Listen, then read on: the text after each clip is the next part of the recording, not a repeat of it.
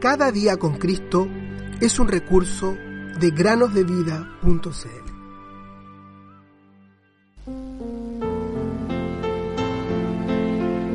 Tengan también ustedes paciencia, afirmen su corazón, porque la venida del Señor está cerca. Santiago 5:8 Hola niños y niñas, ¿cómo están? Al finalizar una semana queremos de corazón agradecerles por escuchar cada uno de los devocionales y esperamos que cada uno de ellos sea para edificación de sus corazones. ¿Alguna vez te ha pasado que tu mamá o tu papá te mandaron a comprar algo y finalmente te das cuenta que te olvidaste por completo qué es lo que tenías que comprar? ¿Te ha pasado alguna vez, cierto?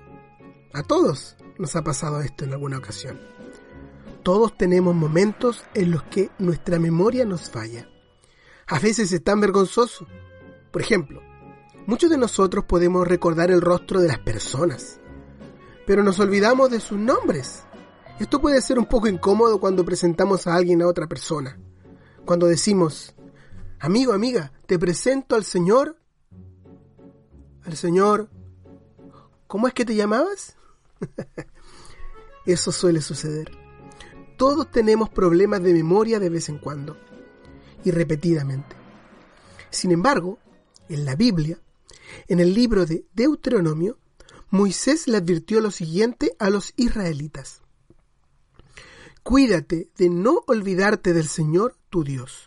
Deuteronomio capítulo 8, versículo 11. Él también le dijo al pueblo que estaban por entrar a la bella tierra de Canaán, hoy Israel, que cuando sus granjas estuviesen produciendo con abundancia y ellos estuviesen viviendo en hermosas casas con muchos recursos a su disposición, entonces el pueblo podía llegar a olvidarse del Señor, su Dios. A veces podía suceder que los israelitas, a causa de la abundancia de sus bienes, a causa de la abundancia de trabajo y a causa de la bendición de sus familias, llegaran a olvidarse de Dios. ¿No es lo mismo con nosotros, niños, niñas, padres? Cuando las cosas van bien en nuestra vida, suele suceder que nos olvidamos del Señor y que realmente lo necesitamos en nuestras vidas, así como los israelitas lo necesitaron más adelante. Sin embargo, cuando algo no va bien, cuando tenemos dificultades, problemas o enfermedades, por lo general clamamos al Señor pidiendo su ayuda. Querido amigo o amiga, ten el hábito de buscar al Señor en todo momento, incluso cuando las cosas están yendo bien. No te olvides de leer tu Biblia y hablar con el Señor todos los días. Habla con Él como si hablaras con alguien muy cercano, como lo harías con tu mejor amigo. Él siempre está ansioso de escucharte. Nosotros quizás podemos olvidarnos del Señor en el día a día. Podemos jugar, podemos trabajar, podemos estudiar y en todo ese momento no pensar ni en un solo minuto en el Señor que nos salvó. Sin embargo, todo ese momento el Señor Jesús estuvo pensando en nosotros y nos llevó en su corazón.